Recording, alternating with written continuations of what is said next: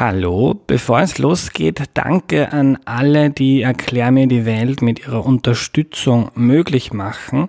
Seit vergangener Woche sind ein paar dazugekommen. Danke Felix, an Simon, danke an Jelena, an Doris und an Florian. Ich freue mich sehr, dass ihr meine Arbeit so wertvoll findet, dass ihr mich monatlich mit einem kleinen Betrag unterstützt. Wer sich das auch anschauen mag, alle Infos dazu gibt es auf erklärmir.at. Ich wiederhole das nochmal, erklärmir.at. Danke und jetzt aber zur heutigen Folge. Music on. Hallo, ich bin der Andreas und das ist Erklär mir die Welt, der Podcast, mit dem du die Welt jede Woche ein bisschen besser verstehen sollst. Heute reden wir über die mit Abstand größte Zeitung Österreichs, die Kronenzeitung. Die sorgt immer wieder für Debatten, nicht nur in den Medien, sondern auch in der Politik und vor allem in den Büros, Fabriken und Stammtischen dieses Landes. Grund genug, um mal genauer hinzuschauen und dabei hilft uns heute Harald Fiedler. Hallo. Hallo. Harald, bevor wir loslegen, stelle ich doch bitte kurz vor. Ja, ich bin jetzt seit äh, einer halben Ewigkeit Medienredakteur äh, des Standard, auch einer österreichischen Tageszeitung. Ähm, und ähm, ja, schreibe nebenher Bücher über die österreichische Medienlandschaft, gedruckt oder jetzt digital. Hm. Also, liebe Hörerinnen und Hörer, wie ihr ja wisst, bin ich auch Redakteur beim Standard. Das heißt, heute reden zwei Standardredakteure über eine Konkurrenzzeitung. Das heißt, glaubt kein Wort von dem, was wir sagen. Nein, wir bemühen uns, neutral und unabhängig zu sein, so wie wir das jeden Tag in unserem Job machen.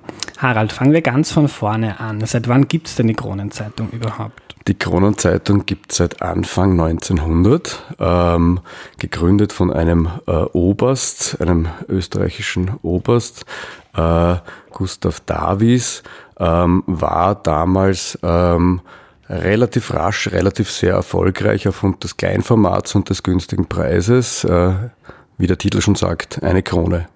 Das war die Währung damals in Österreich. ähm, das wird wohl die Werbung gewesen sein, also die Werbemaßnahmen der Kronenzeitung um 1900 habe ich mir nicht näher angeschaut. Die Währung. Ein, die Währung.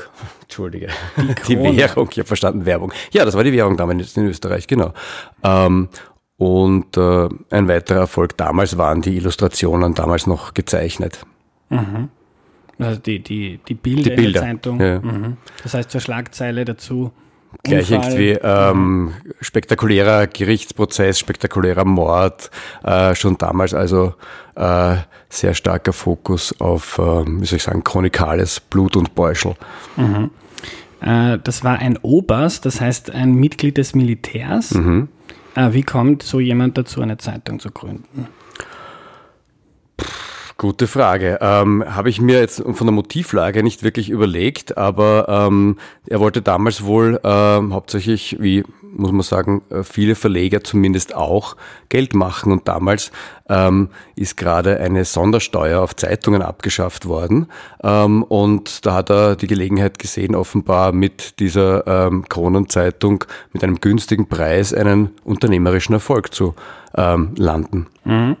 Ah, da kommen wir gleich zu einem Begriff, äh, wo, den wir als Zeitungsredakteure vielleicht als selbstverständlich nehmen, den Verleger, wo ich aber auch bei Freunden mitbekommen habe, dass viele damit überhaupt nichts anfangen können. Das heißt, der Verleger ist einfach der Besitzer und Herausgeber einer Zeitung. Muss nicht unbedingt in Personalunion mhm. so sein, gibt auch Herausgeber, die nicht Verleger sind, äh, aber ähm, im Prinzip ist das der, der wirtschaftlich bestimmende, wirtschaftlich bestimmende Person und ein äh, bisschen mehr als ein Geschäftsführer, würde ich sagen. Mhm. Also Eigentümer und, und auch äh, wirtschaftlich bestimmende Person, kann man da. Der Big Boss. Quasi. Mhm. Obermacher-Check auf Österreichisch. Äh, die Krone ist heute eine riesige Zeitung. Hat, mhm. das, hat das lange gedauert, bis die Krone sehr populär geworden ist? Ähm, sie hat zweimal äh, populär werden müssen. Einmal vor dem äh, äh, vor der Herrschaft der Nationalsozialisten und äh, dem Zweiten Weltkrieg und dann ein zweites Mal danach. Äh, sie war schon, wie gesagt, äh, vor äh, 1938 eine sehr erfolgreiche Zeitung ähm, und äh, wurde dann 1959 wieder gegründet. Da gab es eine, eine Durststrecke am Anfang, aber dann ging es sehr, sehr, sehr, sehr steil nach oben mit einigen ähm, Erfolgsfaktoren, die auch heute noch die Verlagsbranche, die Medienbranche prägen. Mhm, dazu kommen wir gleich noch. Jetzt ganz kurz, was war mit der Krone in der Nazi-Zeit? Haben die Zeitung abgedreht oder was ist passiert? Die Zeitung, der Zeitungstitel ist verschwunden, die Zeitung ist aufgegangen in einer quasi Zusammenfassung mehrerer Zeitungstitel, ähm, unter anderem das kleine Blatt, kleine Volksblatt und so weiter. Und äh, die hat dann dieses, dieses, dieser gemeinsame Titel hat dann sehr bezeichnend kleine Wiener Kriegszeitung geheißen. Mhm. Sehr bezeichnend für die weitere Geschichte der Kronenzeitung. Mhm. Warum? Ähm, ich habe in meinem begonnenen Buch über die Kronenzeitung ähm, habe ich äh, äh, einen Titel äh, die Geschichte des Krieges, die Kronenzeitung, die Geschichte des Krieges oder Kampfblatt Kronenzeitung. Ähm, es ist so, dass eigentlich seit der Wiedergründung der Kronenzeitung 1959 praktisch durchgängig die Gesellschafter und äh, solche, die Gesellschafter werden wollten, ähm, miteinander gestritten. Das waren die Wiedergründer Hans Dichand und Kurt Falk. Das war damals ihr Financier äh, Franz Ohler, äh, Gewerkschaftspost, äh, Bau- und Holzarbeiter, wenn ich mich richtig erinnere, ähm, und äh, äh, wichtige Schlüsselfigur der Sozialdemokratie. Ähm, Später ähm, wurde daraus irgendwie ein Übernahmeversuch zum Beispiel von einem ÖVP-Nationalratsabgeordneten und Unternehmer zusammen mit dem Spielkartenhersteller Piatnik, der einem heute vielleicht noch was sagt, wenn man auch mal auf Papier spielt oder mit Papier spielt. Ähm, und äh, jetzt bis heute zieht sich eigentlich ähm, die Auseinandersetzung der aktuellen Eigentümer der Kronenzeitung, nämlich äh, einerseits der Familie Dichand und andererseits der deutschen Funke-Gruppe. Mhm. Äh, ganz kurz noch zur Neugründung. Du hast schon zwei sehr relevante Personen genannt, äh, Kurt Falk und Hans Dichand. Ähm, was hat die also die, die, die Krone ist ja dann nach dem Krieg äh, lange nicht erschienen, oder? Mhm. Äh, was hat dann die, die, die Krone, die neu gegründet worden ist, mit der alten gemein? Sind da Gebäude übernommen worden oder Personal? Weil warum ist es dann eine Neugründung, wenn es die Zeitung so lange nicht gibt? Ähm, Personal, ähm, möglicherweise der eine oder andere, aber war schon ein zeitlich relativ großer Abstand. Ähm, was, was übernommen wurde und was ähm, warum das überhaupt wieder eine Kronenzeitung wurde, ähm, war Hans Dichand, ähm, 1921 geboren, ähm, hat den Erfolg der ersten Kronenzeitung miterlebt, hat Schriftsetzer gelernt, wollte unbedingt Journalist werden, äh, war dann in der äh, Wehrmacht ähm, und äh, im Krieg und äh, danach äh, hat er begonnen, Journalismus zu lernen. Und der hat, hat immer davon geträumt, wieder se also selbst eine Zeitung zu haben. Und äh, in Erinnerung an die Kronenzeitung hat er dann sich den Titel um einen überschaubaren Betrag äh, von, den Nach, äh, von den Erben von Gustav Davis äh, gekauft. Ähm, dazwischen hat er gezeigt, dass er Zeitung machen kann. Er hat nämlich einerseits die kleine Zeitung in Graz äh, groß gemacht als Chefredakteur und andererseits äh, den Kurier.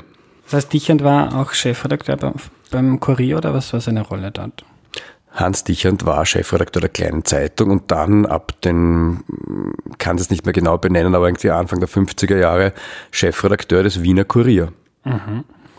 Ah, und dann hat er die Krone gegründet. Äh, was kannst du ein bisschen was über die Person Dichand sagen? Was war das für ein Mensch? Er ist ja mittlerweile schon, schon lange tot. War das ein ein Journalist durch und durch, dem es darum gegangen ist, äh, aufzuklären, war das ein Machtmensch, wollte er Geld verdienen, was war, wer ist die Person Hans Dichand?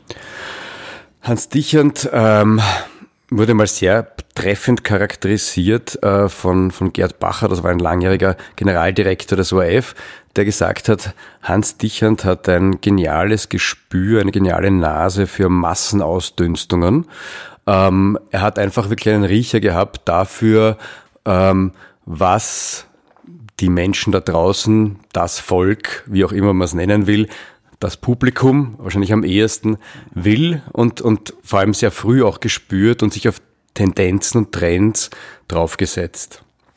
Also das konnte Hans Dichern sehr gut. Er war sicher ähm, ein sehr guter Journalist, ein sehr guter Blattmacher, sonst hätte er nicht die kleine Zeitung und dann den Kurier und dann die Kronenzeitung. Die Kronenzeitung allerdings, muss man sagen, äh, auch ein wesentlicher äh, Erfolgsfaktor oder äh, wesentlicher Teil auch auf das Konto von, von Kurt Falk gegangen, seinen Kompagnon, seinen verlegerischen, aber auch immer wieder journalistischen oder schon verlegerischen. Ähm, und ähm, er war, er hat immer, immer von sich behauptet, äh, er will keine Macht, er hat keine Macht, äh, er sieht sich im Vorzimmer der Macht ähm, und im Vorhof der Macht und äh, er, äh, bevor er Macht ausübt, streichelt er lieber seinen Hund.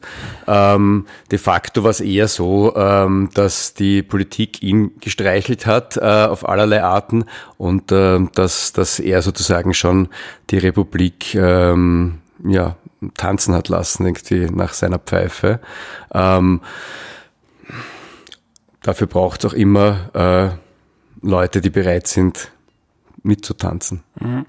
Also das ist nicht der Hans Dichand allein gewesen, mhm. sondern es war auch immer die Bereitschaft, sozusagen da mitzuspielen und die mhm. war immer wieder groß. Mhm. Kannst du ein bisschen mal etwas über das Verhältnis der Krone äh, zur Politik über die Zeit äh, erzählen? Die Kronenzeitung ähm, ist auch groß geworden und hat auch gemerkt, wie gut sie, ähm, wie gut das ankommt durch ähm, Kampagnen gegen politische Vorhaben, politische Pläne ähm, äh, und Maßnahmen.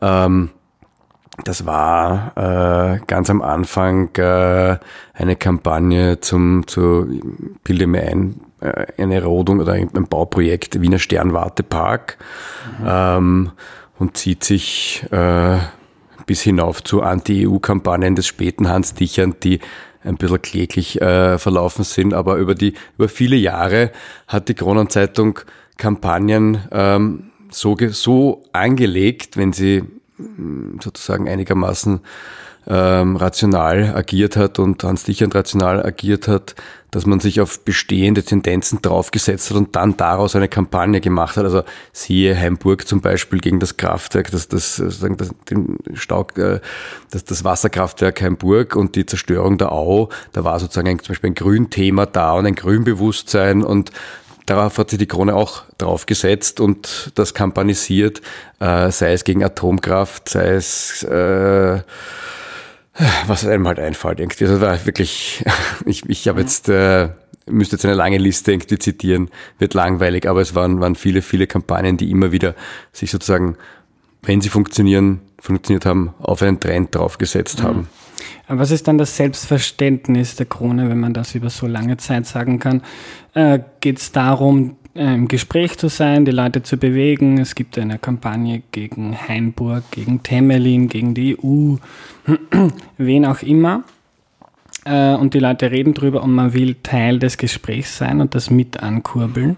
Will man Einfluss haben? Will man seine eigene politische Agenda durchbringen? Was treibt die Krone an? Ich glaube, im Gespräch bleiben ist, ist äh, greift zu kurz, ist natürlich immer Thema und sozusagen, wenn man, wenn man Medien äh, ähm, groß machen will, groß halten will, verkaufen will ähm, und, und äh, ihre Position stärken und verteidigen will, muss man im Gespräch bleiben, aber man muss, also was, was bei der Corona-Zeitung wohl auch dahinter steckt, ähm, ist einfach auch äh, eine Demonstration, wie wichtig äh, man selbst ist, wie viel Einfluss man hat ähm, und dass das teilweise auch ähm, ein, die eigene politische Agenda ist, ähm, bei Hans Dichand war es lang sozusagen eine, eine Exkulpierung der, der, oder, oder, oder Verharmlosung äh, dessen, was im Zweiten Weltkrieg unter den Nationalsozialisten so passiert ist.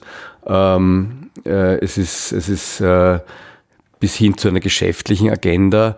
Ähm, natürlich ist eine, eine ähm, von Politikern, die Werbeetats zu vergeben haben oder äh, eigens dafür welche erfinden, ähm, ganz praktisch, wenn die glauben, dass man sehr mächtig ist und dass ihre eigene Position äh, davon abhängt, wie diese Zeitung äh, über sie berichtet oder, oder über ihre Vorhaben.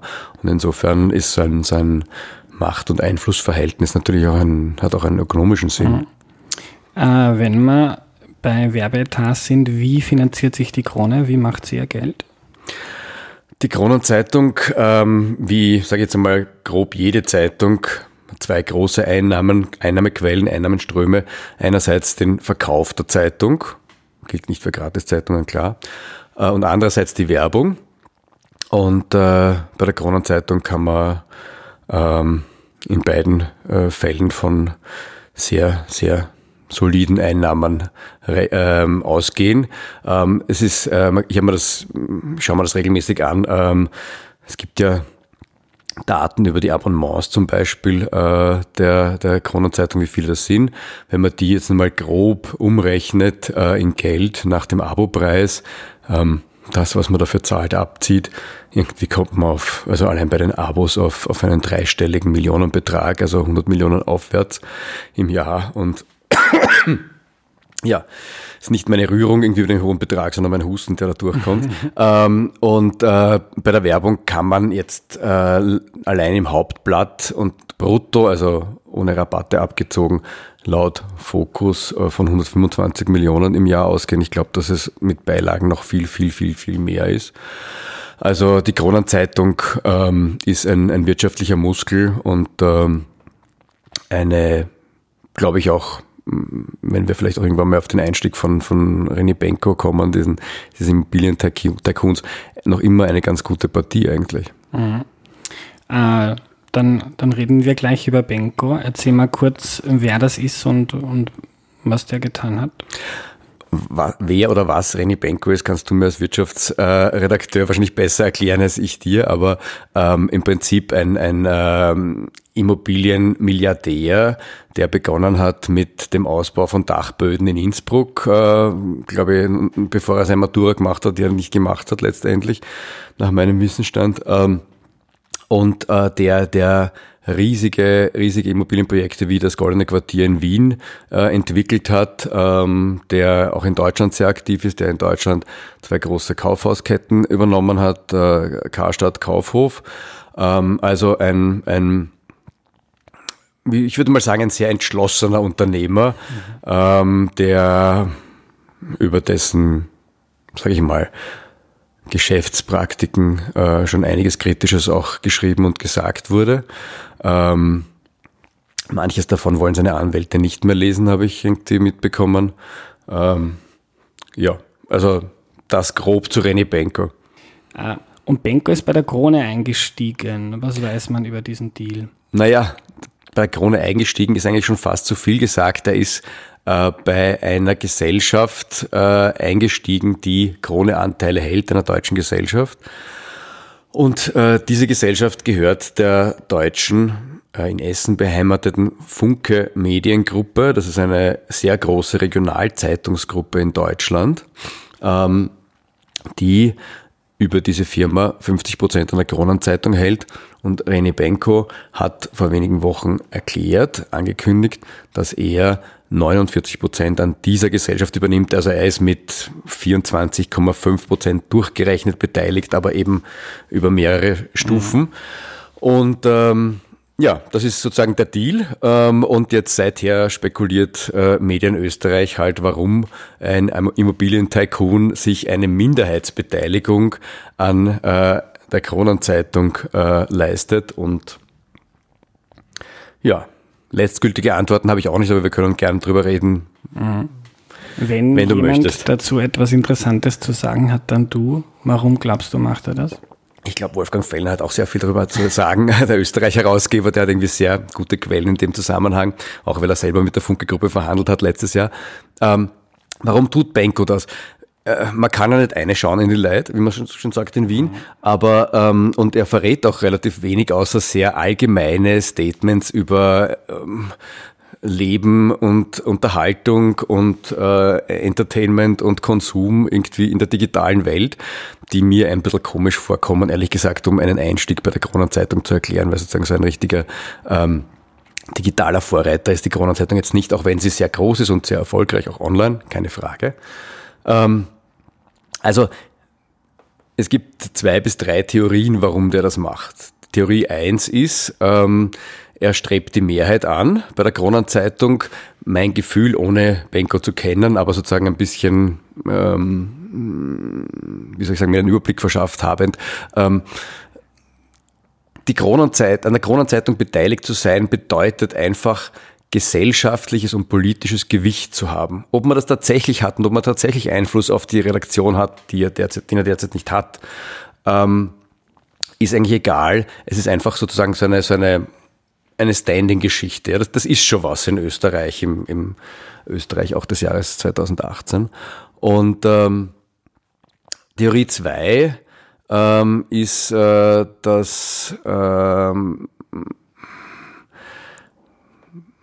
möglicherweise ähm, die Funke-Gruppe noch überrascht sein wird, äh, an wen Benko seinen Anteil, wenn er kann, weiterreicht, weil möglicherweise äh, ist die Spekulation, dass er sich entweder schon mit Dichand geeinigt hat oder noch mit Dichand einigt und die Dichand, die Eigentümerfamilie, die Erben von Hans Dichand, hätten dann die Mehrheit.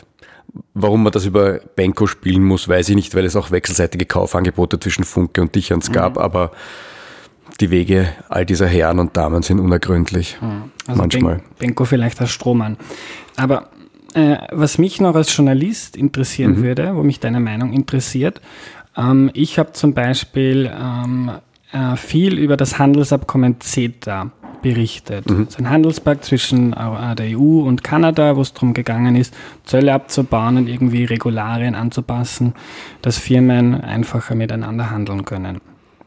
Ähm, und da war die Krone, die, ist die Krone eine riesige Kampagne dagegen gefahren, gemeinsam mit Spar. Und ich lese die Krone ganz selten, damals jeden Tag, weil ich es immer interessant gefunden habe, was sie heute bringen. Äh, und das war wirklich wahnsinnig einseitig. Das ist richtig, äh, das war, es war de facto kein Journalismus. Wir lernen alle ganz am Anfang, man muss beide Seiten hören, versuchen, äh, verschiedene Ansichten äh, zu Wort kommen zu lassen. Das hat die Krone hat überhaupt nicht gemacht. Machen wir hier auch gerade nicht, aber Scherz. es ist halt ein Interview. Mhm. Äh, und was mich dann interessiert ist, äh, was geht in den Redakteuren vor oder in den Redakteurinnen, die das machen müssen? Sucht sich die Krone Leute, die davon überzeugt sind oder oder wird da drüber gefahren und gesagt, so, wir machen jetzt eine Anti-CETA-Kampagne und wir schreiben nur mehr negativ über, den, über dieses Handelsabkommen?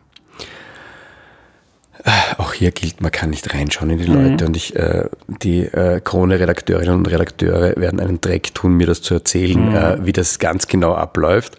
Ähm, zumindest habe ich bis jetzt niemanden gefunden, der es mir in längerer Form erzählt und ausführlicher. Aber grundsätzlich, ähm, äh, vielleicht kurzer Stück, kurzes, kurzes Stück in die Geschichte geschaut. Ähm, äh, ich vermute, steht noch immer drinnen, es stand, stand etwas lange im Impressum der, der Kronenzeitung. Äh, die Blattlinie ist die Summe der Meinungen der Redakteure äh, und des Herausgebers. Ähm, diese Meinung ähm, war in fast allen Fällen deckungsgleich, bis auf ein paar Kolumnisten immer, die sozusagen, damit man auch noch andere Meinungen abdeckt, in der Bevölkerung irgendwie äh, anders geschrieben haben.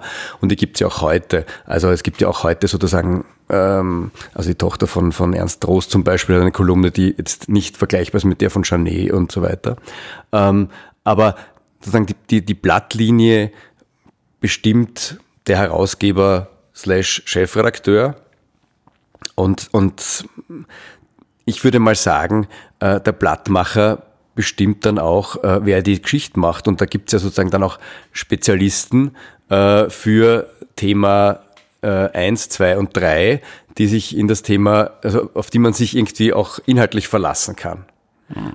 Und ob die sich jetzt irgendwie äh, in den Spiegel schauen können oder nicht, ähm, kann ich jetzt nicht sagen. Ich mhm. glaube eigentlich, dass die das ganz gut können, weil viele, glaube ich, schon sehr gerne bei der Kronenzeitung arbeiten und das als Teil der, des Dienstvertrags sozusagen sehen oder ihres, ihres Arbeitsverständnisses. Hm. Ähm, Also insofern glaube ich nicht, dass, dass ähm, Krone-Journalistinnen und Journalisten oder die solche Kampagnen fahren, ähm, jetzt besondere Schwierigkeiten hätten mit der Selbstachtung oder so. Hm. Also ich kenne auch Leute bei der Krone, die sehr gute, nette Menschen sind. Ja, ja, ich, ich habe nicht gesagt, dass das, genau. also um ja, Gottes Willen bitte, ich möchte genau. nicht damit gesagt haben, dass das alles Menschen sind, die, die äh, machen, äh, sozusagen, um eine Krone Schlagzeilen legendäre zu ziehen, die, äh, zu, zu zitieren, die, die ähm, die Krone viel Geld gekostet hat, sind keine Schweindeln, die alles machen. Das war mhm. damals irgendwie über eine ähm, mutmaßliche oder tatsächliche ähm, Täterin, sage ich jetzt mal. Ähm, also das, das sind ich kenne auch bei der Kronenzeitung viele Menschen und ich habe äh, nicht wollte damit auf keinen Fall ausdrücken, dass das schlechte Menschen sind. Ich ja. wollte mich nur selbst verteidigen. Also meine Frage und zur Verteidigung der Krone, es gibt auch sehr äh, renommierte Zeitungen, die beim Handelspakt CETA, wie zum Beispiel meine heißgeliebte Zeit, die hm. das sehr äh, immer wieder sehr einseitig berichtet haben. Also das, äh, wir können, glaube ich, beide nicht von uns behaupten, dass wir immer die andere Meinung gehört haben in unserer Arbeit, oder? Ja, das stimmt. Also muss ich jetzt selbstkritisch sagen, ja. Man bemüht sich drum, aber ich kann es nicht sagen, dass ich durchgängig in den letzten Jahrzehnten immer die andere Meinung gehört hätte bei dem Bericht. Ja, aber es ist schon ein Unterschied, ob man monatelang über ein Thema ganz einseitig äh, berichtet oder ob man ab und zu nicht super sauber gearbeitet hat. Harald, meine letzte Frage. Wie einflussreich ist die Krone wirklich? Wir haben schon ein bisschen drüber gesprochen, aber wie viel Einfluss hat die Krone auf die Politik in Österreich oder auf das, was in Österreich passiert? Die Kronenzeitung hat ähm, so viel Einfluss auf die Politik und das, was in Österreich geschieht, wie die Politiker ihr beimessen. Also so sehr man sich vor der Kronenzeitung fürchtet, und es gibt schon einigen Grund, sich vor ihr zu fürchten, weil die Kronenzeitung kann schon sehr gemein sein, ja. Aber es gehört immer die zweite Seite dazu, die auch mitspielt in diesem Spiel. Und es gibt ähm, auch und gerade heute, also jetzt, irgendwie 2018, ähm, sehr viele, äh, sage ich mal, Spitzenpolitiker, die da wahnsinnig eifrig mitspielen und äh, Regierungsfraktionen, sowohl in äh, Bund als auch Ländern, die dieses, das geradezu fördern. Mhm. Ähm, und ich weiß nicht, ob man das tun muss. Also ähm, die Krone revanchiert sich als, ähm, wie soll ich sagen, einmal Fanzine äh, von äh, Sebastian Kurz und gelegentlich auch, wenn es nicht ums Rauchen geht, Heinz-Christian Strache ähm, oder auch Michael Ludwig, wenn er nicht gerade irgendwie äh, der Konkurrenz von Österreich ähm, eine, eine Gerichtsentscheidung erleichtert, sage ich mal. Ähm, dann, da, das, ist, das ist sozusagen das, da wird man schon belohnt auch von der Kronenzeitung. Ja? Und, und solange dieses Zusammenspiel so ist, hat die Kronenzeitung viel Macht. Danke, Harald. Gern. Wir lernen also. Die Kronenzeitung gibt es schon irrsinnig lange, nämlich seit 1900. Und sie war von Anfang an recht erfolgreich. Mit ein Grund dafür war, dass sie so klein und handlich ist bis heute. Ihr kennt das ja jetzt noch von Zeitungen, die auf quasi unmöglich zu lesen sind. Und bei der Krone war das von Anfang an anders. Gegründet hat die Zeitung ein Oberst, also ein Mitglied des Militärs, und erst später dann neu Hans Dichand, äh, der dadurch richtig bekannt geworden ist. Äh, der hat die Krone nach dem Zweiten Weltkrieg neu gegründet, erst 1959 gemeinsam mit Kurt Falk und finanziert von Franz Ohler, einem wichtigen SPÖler und Gewerkschafter. Später hat dann einmal ein ÖVP-Politiker versucht, die Krone zu übernehmen. Also wir merken schon da, Medien sind wichtig und mächtig und die Politik hatte schon immer Interesse da in irgendeiner Form mitzumischen. Die Krone ist unter Dichern sehr schnell wieder sehr populär geworden. Harald sagt, Dichand hatte einfach ein sehr gutes Gespür dafür, was die Leute bewegt. Es ging immer schon viel um Chronikales, also um Überfälle, Verbrechen, Blut und Drama. Äh, worum geht's der Krone? Äh, so einfach kann man das nicht sagen, aber es ist wie bei den meisten Medien. Man will im Gespräch bleiben, hat auch eine eigene Agenda, ein paar Themen, die besonders wichtig sind. Bei Dichern war das zum Beispiel, dass er die eigene Generation in Schutz nehmen wollte, was die Nazizeit betrifft. Äh, die Krone macht das auch stärker über Kampagnen, das heißt, sie setzt sich auf ein Thema drauf und berichtet dann auch schon mal sehr, sehr einseitig und so lange, bis die Politik reagiert, wie man das, so wie man das gerne hätte oder auch nicht, denn auch den Einfluss der Krone darf man nicht überschätzen. Dann geht es der Krone wie allen anderen Medien auch darum, schlicht und einfach Geld zu verdienen und um Macht und Einfluss, damit man relevant bleibt und existiert. Und das funktioniert ganz gut. Der Krone geht es finanziell anders als den meisten Medien in Österreich nach wie vor sehr gut. Unter dem Strich, sagt Harald, hat die Krone so viel Einfluss, wie die Politikerinnen und Politiker ihr beimessen, so sehr man sich vor ihr fürchtet, so viel Einfluss hat sie auch. Das war die heutige Folge. Wenn ihr mehr zur Kronenzeitung wissen wollt, dann schaut mal auf die Homepage von Harald auf diemedien.at. Dort sammelt er viele Infos über Österreichs Medien. Äh, wenn ihr den Podcast cool findet, dann erzählt bitte euren Freunden davon und unterstützt Erklär mir die Welt finanziell. Den Podcast gibt es gratis, damit wir gemeinsam die Welt jede Woche ein bisschen besser verstehen können und dafür brauche ich bitte eure finanzielle Unterstützung. Alle Infos dazu gibt's auf erklärmir.at. Danke an alle, die schon mit dabei sind. Bis zum nächsten Mal. Tschüss.